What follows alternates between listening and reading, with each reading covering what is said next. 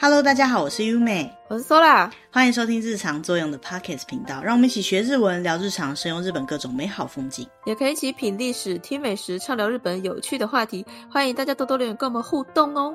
那继上一集呢，跟大家分享了秋季的水果的美好之后呢，我们在搜寻资料的时候发现，日本的水果真的是有非常多可以深入了解的部分。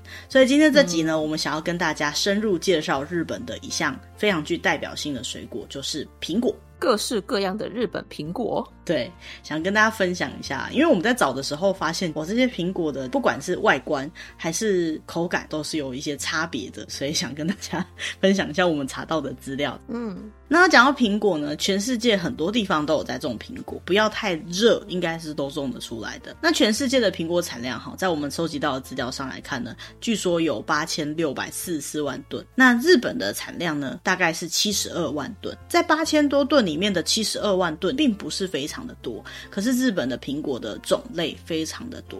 那到底谁种的比较多呢？是中国，八千多万吨里面呢，有四千多万吨都是中国种的。不过中国因为纬度的关系，所以有有很大的一片土地呢，是非常适合种苹果的。那相较之下呢，一个岛国可以种出七十二万吨的苹果，也是蛮厉害的啦。嗯。那在日本这七十几万吨的苹果产量里面呢，有六十一 percent 以上都是亲生产的苹果。难怪我们常常听到亲生苹果。没错，因为一半以上都是亲生那边种的。嗯、剩下的话呢，比较大量的应该是长野，长野那边有种了十三万吨的苹果。那其他的县像是北海道啊、福岛啊、秋田、山形，其他的东北的县大概就是比较凉一点的县。对。那为什么青森很适合种苹果呢？东北有那么多个县嘛，其实大家的条件应该都差不多才对啊。哈、嗯，以温度上来讲，那就要讲到苹果比较适合生长的环境啦。一般来讲，苹果会需要在比较温度低、比较凉爽。平均气候大概到六到十四度左右的环境当中，而年降雨量呢要尽量少一点点，因为呢太多的水量会带走土壤中的养分，就会造成水果不甜。这个部分呢，台湾的人应该是非常的深有所感。雨很多，对，台湾一旦缺水的时候，水果就超好吃，可是缺水很困扰。那一旦下了很多雨的时候呢，水果就都不甜了。再来就是苹果还需要日夜温差大一点的地方，因为呢它需要让苹果酿出比较多的甜分。所以呢，日夜温差大，平均气候低，再来就是降雨量不可以太多的地方，最符合这三个条件的，在日本应该就算是青森县了。所以青森种了超级多的苹果，所以不只是天气冷，还有其他的条件。没错，其实青森的苹果啊，最早可以回溯到明治时代初期，大概是一八七一年左右，从海外引进到日本。那后来又到一八七五年，才由当时的政府呢移植了三棵的树苗到青森。那那三棵树苗呢，可以就把它看成是青森县苹果的历史开端了。那当然，苹果的祖先。对，三棵树苗。不过呢，苹果的品种现在可以这么多，是经过非常非常多的努力而到现在的。除了育种的改良以外呢，一些病虫害防治的相关的方法跟诀窍啊，那还有就是日本其实有经历过大战嘛，嗯、所以呢，要让这些苹果能够一直延续到现在，长成我们现在吃到嘴巴里面的这一口苹果呢，其实是非常非常多的人的努力得到的。嗯。那现在的青森县的苹果呢，一年的产值啊，有到了七百八十四亿日币，在生产量来讲呢，就是日本最多的一个县市。嗯，刚刚一直讲到说苹果的品种有非常非常多，对不对？那苹果的品种到底有多多呢？嗯、据说啊，在全世界有一万五千种以上的苹果，比想象中还要多很多诶。而光日本呢，就有两千种以上的苹果。不过呢，我们刚刚提到苹果种最多的青森县呢，大概种植五十种左右。虽然说两千种中的五十种感觉很少啦，可是我们可以想象，在这个育种的过程当中，一定有不是那么好吃的啦，不是那么好种的啦。那那些都是个别的品种。一个县市能够种出五十种不同的品种，而且产量这么多，其实是蛮厉害的。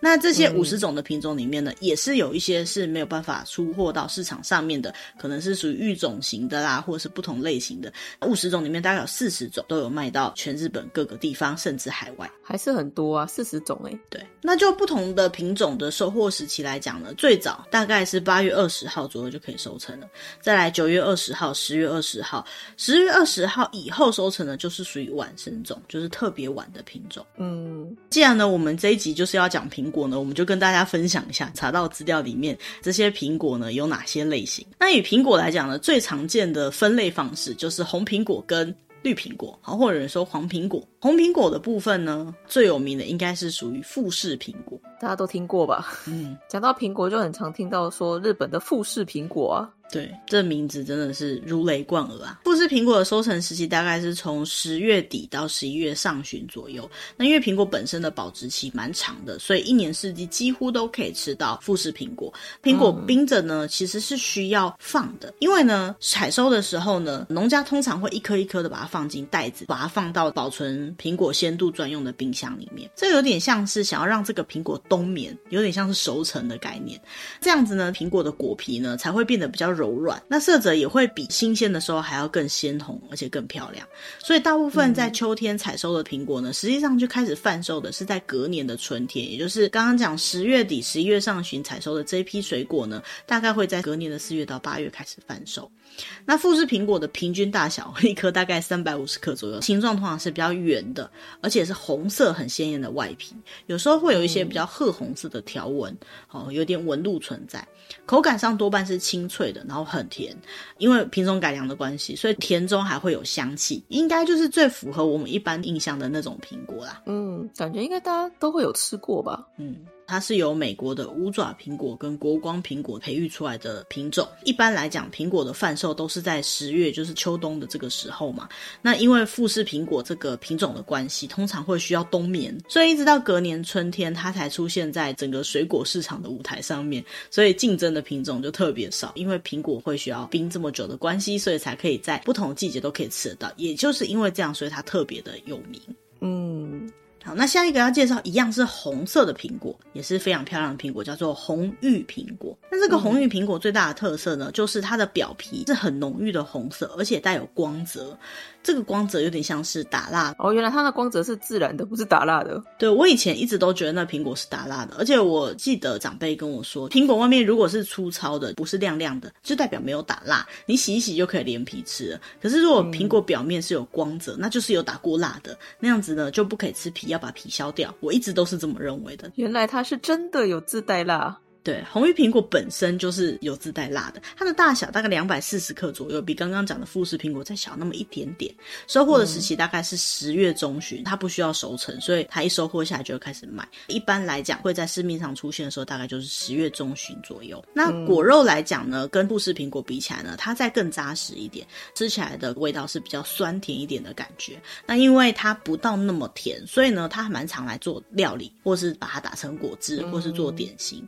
那其实红玉苹果最一开始是美国那边的品种，特点在于它的果肉啊，就算是炖煮之后呢，也不会煮烂，所以很常用在加工料理点心上面。嗯。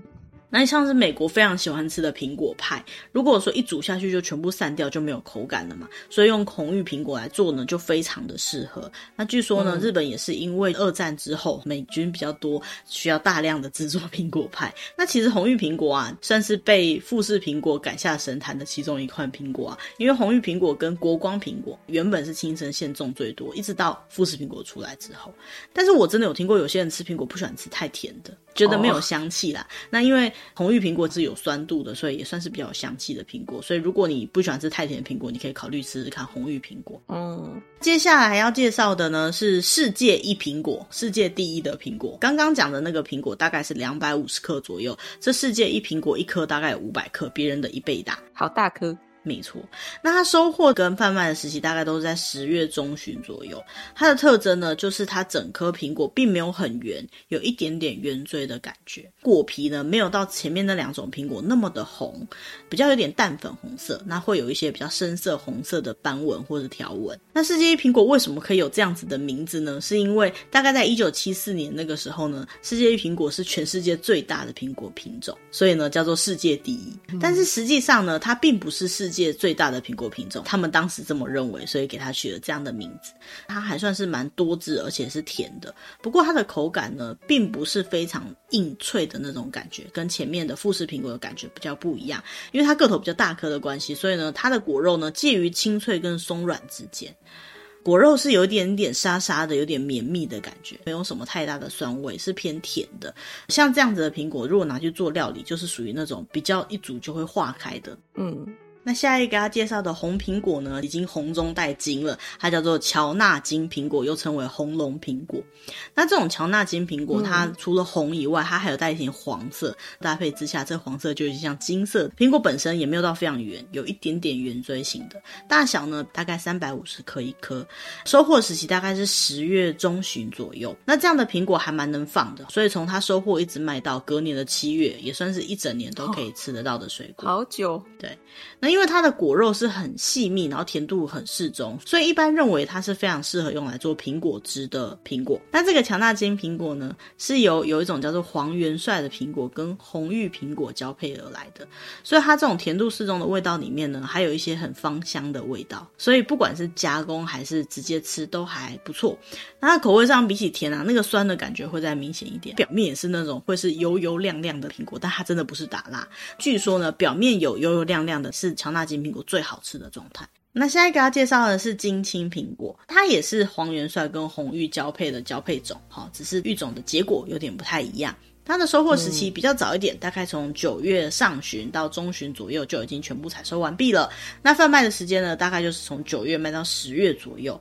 那苹果的个头呢，也大概是三百克左右。整个苹果的颜色相对来讲是非常深红色的感觉。嗯，果肉呢比较硬，比较细，是属于多汁而且很甜的品种，几乎完全吃不到酸的味道。像这样子的苹果啊，在台湾非常的受欢迎。日本特别甜的那种类型的苹果，通常都是。这个金青苹果，嗯，可是啊，它因为很甜的关系，所以比较没有苹果的香气来。通常来说，嗯，甜度啊，听说可以到十二到十三点五 percent，是非常甜的一种类型的苹果。嗯，那最后一个给大家介绍的红苹果叫做陆奥苹果。这个陆奥苹果呢，收成期比较晚一点点，大概十月中旬至下旬，大小呢还蛮大颗的，一颗大概有四百三十克左右。那因为在栽种的时候呢，它有分有套袋跟没有套袋的。如果有套袋的话呢，它就会是褐黄色的。好，还不到是全亮黄色，但是是褐色偏黄色这样的感觉。那如果没有套袋的话，就会是红色的苹果；有晒到太阳的话，就会是红色的。它的果肉比较硬，然后香气很重，所以呢也是很适合用来加工的品种。它的表面也都是非常光滑，像是有打蜡那样的感觉。那还有一点呢，就是因为它的果肉真的很硬，所以你咬下去的那种回馈给你的口感，哈，是非常明确的，酸味跟甜味都是很适中。像我个人就非常喜欢吃这样类型的苹果，我比较不喜欢吃松松软软的苹果。嗯。陆奥苹果最有趣的一件事情呢，就是刚刚有讲到套袋跟没有套袋的部分。那他们会很常在陆奥苹果上面做一些涂鸦，图案，比如说像是在圣诞节啊，或是各种节庆上面就会有一些图案。那也算是一种可以当做艺术品的苹果了。那就很常有人会把它拿来送给其他的人。那像我们看到的图片里面啊，就是他把苹果上面画上七福神的图样，然后把它装在一个像是船这样子的盒子里面，可以拿来送礼。好像台湾人都送礼送苹果，对啊，而且看起来其实还蛮蛮体面的，觉得蛮好看的，很喜气的。对，那讲完红苹果之后呢，我们要来介绍黄苹果了。一样是在青森县那边有种的很多黄色苹果的品种。介绍黄色苹果的品种之前啊，不知道有没有人有想过，为什么苹果会是黄色的？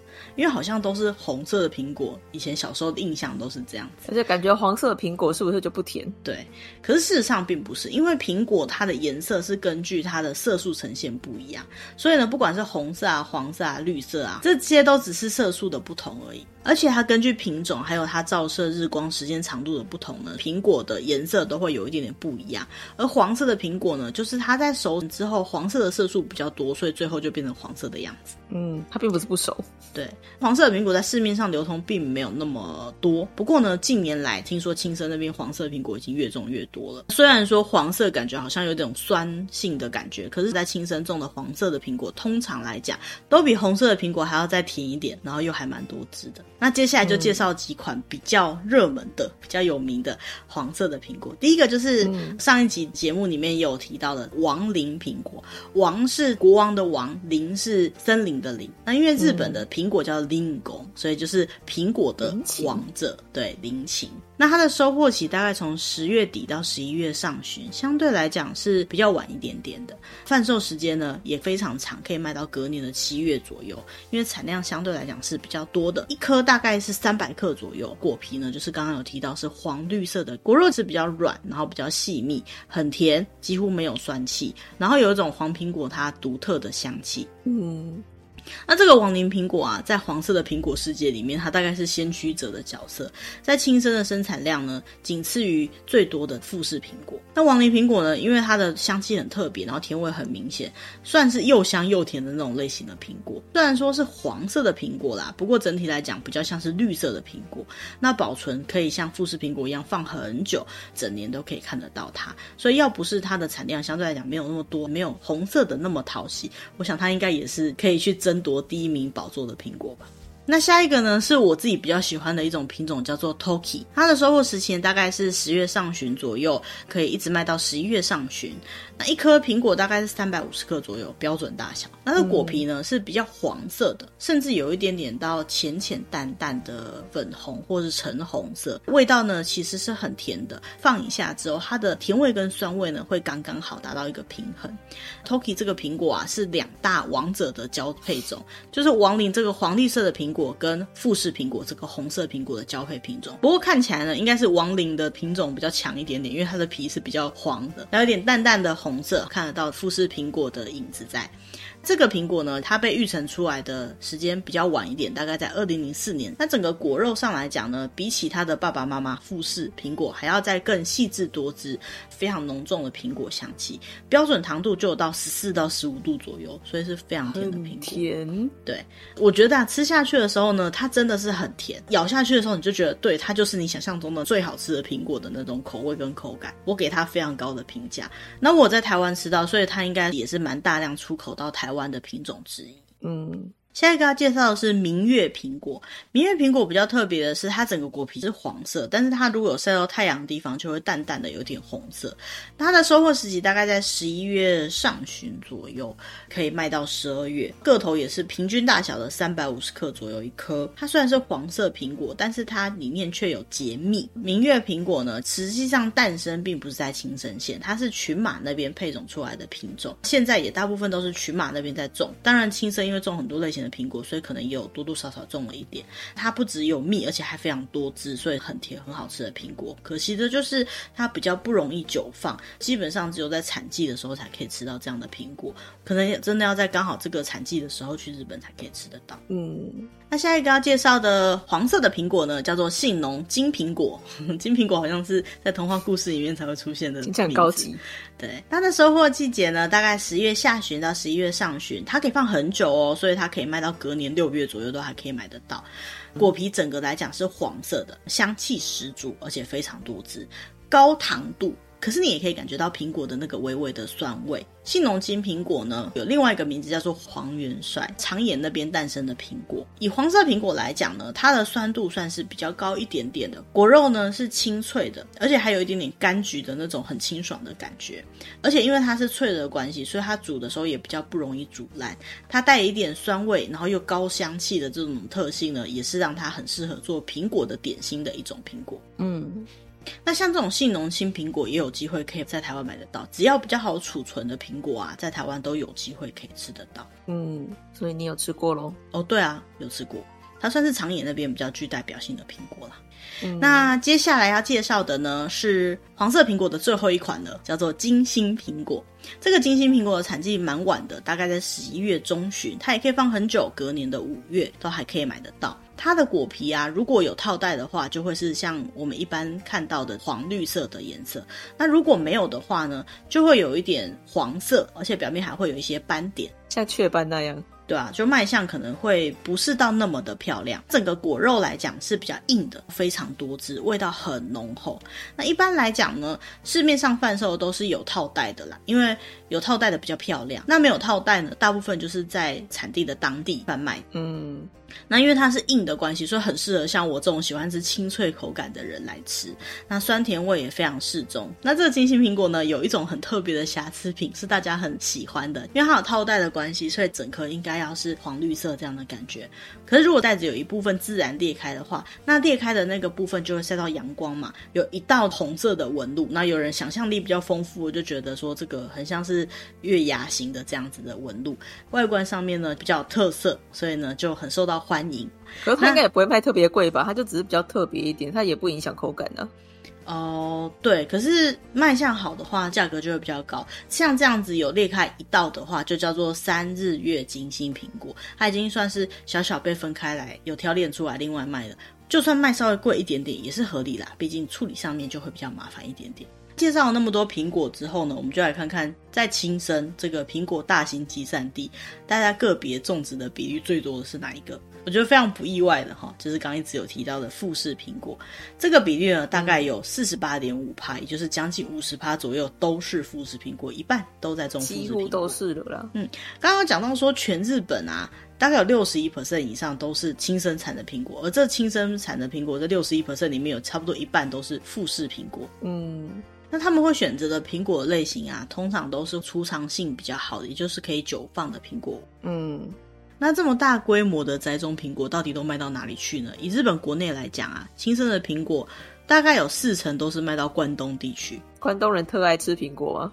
有可能，不过那个就是首都圈嘛，消费量比较高。那再来就是近畿地区跟中部地区都算是蛮多的。而海外的部分呢，现在日本青森苹果的出口量呢，大概可以到三万多公吨一年。而这三万多公吨里面呢，有百分之七十都是卖到台湾来的，有两万多公吨都是卖到台湾。剩下的三十 percent 里面呢，又有大多数都是卖到香港。好，所以台湾跟香港算是日本的亲生苹果的大客户。那要讲到为什么在台湾跟香港卖得这么好呢？就来讲到日本苹果输出的历史啦。日本最早呢是大概在清朝的时候呢，就有从韩馆的港口那边把苹果输出到中国去。那后来在二零零二年呢，台湾加入 WTO。以台湾为中心啊，苹果的出口就突然间变得非常的多。但是这中间呢，因为日币变贵啊，生产量的减少啊、增加，或者是价格的变化呢，当然有点高高低低的状况。不过后来在日本政府跟相关的一些机构的努力之下呢，他们还是出口非常非常多的苹果到台湾来。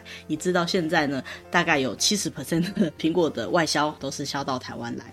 那这个七十 percent 里面呢，据说有大概九十 percent 都是富士苹果，所以呢，台湾可以买到非常多日本的富士苹果。也不是没有道理的。嗯，那现在呢，除了每年三万吨左右的海外的输出之外呢，他们还想再卖更多的苹果到台湾或者香港或其他也是喜欢他们水果的地方，还不够多啊。对，还在努力当中。所以呢，现在呢，蛮容易可以在台湾的市场看到他们在促销日本的苹果。他们的目标听说是整个东南亚，不过日本的苹果产量没有中国的多，所以这个市场要瓜分不是那么的容易、啊。嗯。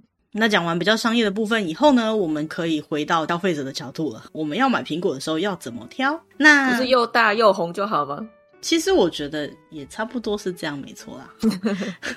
我们找到的网页里面呢，有教怎么挑苹果。首先挑颜色。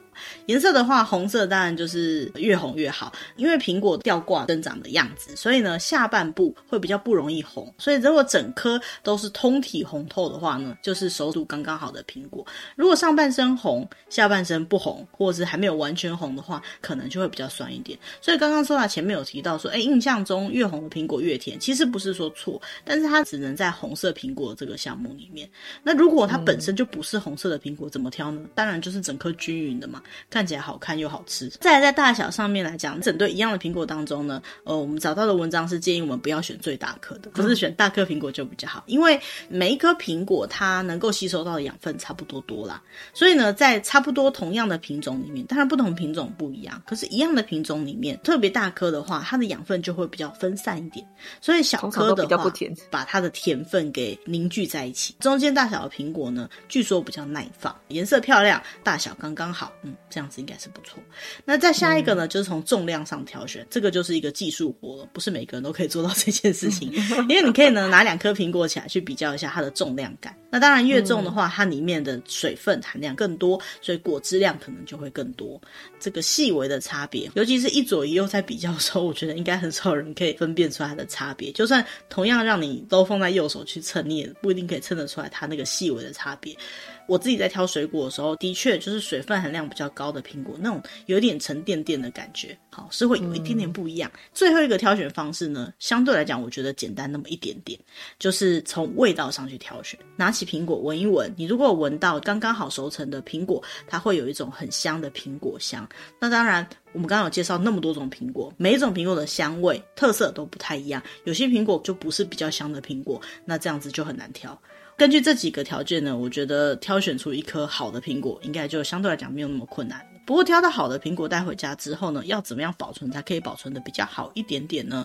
有一个很重要的重点就是要冰，因为苹果基本上是在秋冬产季的苹果，那台湾的温度又特别高，哦，对，如果你没有冰的话，那真的就是会坏的很快。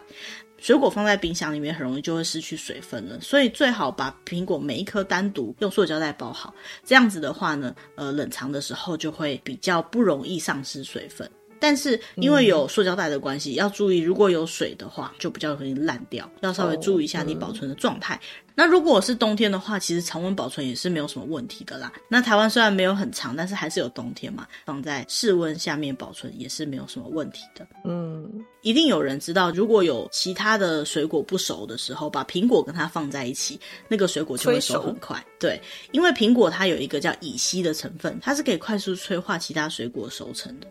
所以如果你同时买了很多别种水果的话，为了不要不小心让其他水果熟过头了，你就要把苹果单独隔离起来。嗯。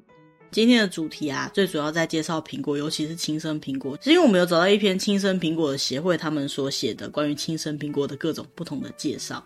这其中呢，他还有提到青生苹果因为销售到台湾跟香港销售的特别好的关系，所以他们还有台湾的青生苹果知友会之类的，我觉得蛮有趣的。那如果想要买到新鲜又好吃的苹果的话呢，在青生苹果知友会的网站上面有写跟他们青生苹果知友会合作契约的。的水果行可以去买新鲜又好吃的青森苹果。那他们的网站上面呢，为了让大家可以吃到好吃的水果呢，还有一些关于苹果的小知识。比如说，大家都知道苹果切一切就会氧化嘛，嗯，那氧化的苹果呢，就会变成有点像是咖啡色，这个在日文叫做褐变。这样子的苹果呢，看起来就不是那么好吃。最主要是因为这是苹果里面的某些成分酸化之后产生的结果。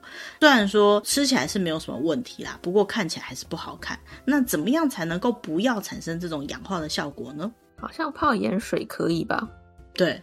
然后我有听说是加柠檬汁，不过不管是哪一个，都是尽量让它不要氧化。但是其实啊，苹果会不会氧化，根据它不同的品种还是有很大的差别的。如果对这点有兴趣的话呢，欢迎到我们的节目的留言栏位那边看我们参考的这个文章，这里面有写到不同的品种它的氧化的效果跟时间是不太一样的。所以如果啊，你要拿出来吃的水果是比较不容易氧化的那种类型的苹果的话，你也不用再去泡盐水。像我个人觉得泡了盐水之后，首先它的甜分会稍微跑掉，再就是那个盐的味道，有些苹果的味道不是那么适合，所以我不是很喜欢吃泡过盐水的苹果。那还有一件事情，如果你要做苹果泥什么之类的话，因为它跟刀片大量的接触，所以呢就会比较快速的氧化。切大块一点，或者是减少切面呢，都可以减少氧化的发生。嗯。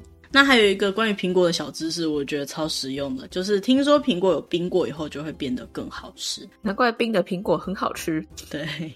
因为听说啊，苹果里面所含的糖最多的就是果糖。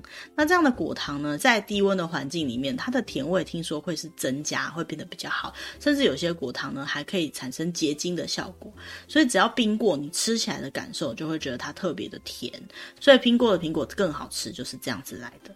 再来就是呢，其实苹果啊，它是一个很害怕温度变化的水果。所以如果你把苹果从冰箱里面拿出来，在室温下放了一天，再冰回冰箱里面的话呢，很快就会坏掉哦。所以如果想要吃到新鲜的苹果的话，买回来就先冰是对的。但是呢，你要记得要吃的时候再拿出来，不要重复的拿出来又冰回去。嗯，那还有一个非常有疑惑的，就是苹果里面的那个蜜啊，是真的是甜的吗？不是吗？对，就是苹果里面不是会结蜜吗？然后我小时候、嗯、很小很小的时候，我觉得它坏了，因为它颜色跟其他果肉颜色不一样。哦、后来才知道那是蜜，心情上就觉得哦，那就是比较甜。我有一次真的吧，在吃的时候，对，特别挑出来吃，我觉得它并没有比较甜。嗯，那我们在找到的苹果小知识上面写说呢，苹果它的蜜啊，还有它周围的果肉部分啊，并没有说真的特别甜。那为什么结蜜的苹果比较吸引人的呢？是因为如果有蜜的话，就代代表这个苹果啊已经是完熟了，也就是它经过熟成。一颗苹果啊，它在种植的过程当中啊，它就是不断的从叶子运送很多养分到这个苹果里面，转换成果糖跟其他甜味的成分。这个细胞之间呢是会有水分存在的，就是我们看到的这个蜜。所以苹果里面的结蜜的蜜本身，它并没有真的有那么强的甜味。可是如果有蜜的苹果，就代表它吸收了很多来自植物，就是叶子那边的养分，再加上它已经熟了，所以它就等于是好吃的苹果。所以并不是蜜本身是甜，是有蜜的苹果就甜。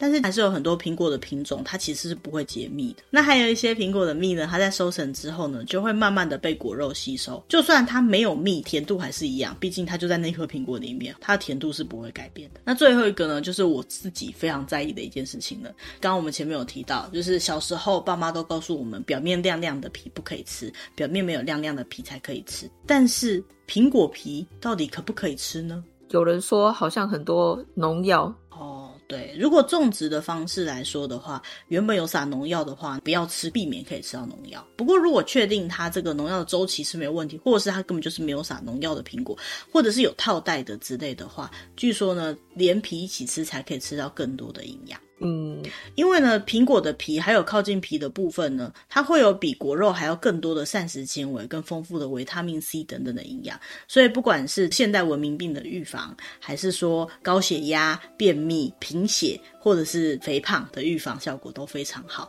再加上苹果的这个膳食纤维啊，可以帮助你整肠，所以呢，对人的身体是非常好的。苹果的营养价值本身就很高，所以就是告诉大家，如果可以的话，连皮一起吃会更营养哦。嗯。正所谓一天一苹果，医生远离我。对，但是这里有教你一个小技巧，如果你觉得带皮吃苹果觉得有点痛苦，因为皮比较硬的话呢，他有建议说你在做料理的时候，你比如说做果酱，你就可以在切的时候呢，连皮一起下去煮，或者是在磨苹果泥的时候，连皮一起下去磨成泥。那像这样子的煮法呢，就会让皮变得比较软，或是你没有感受到它，你就可以有办法把皮一起吃下去喽。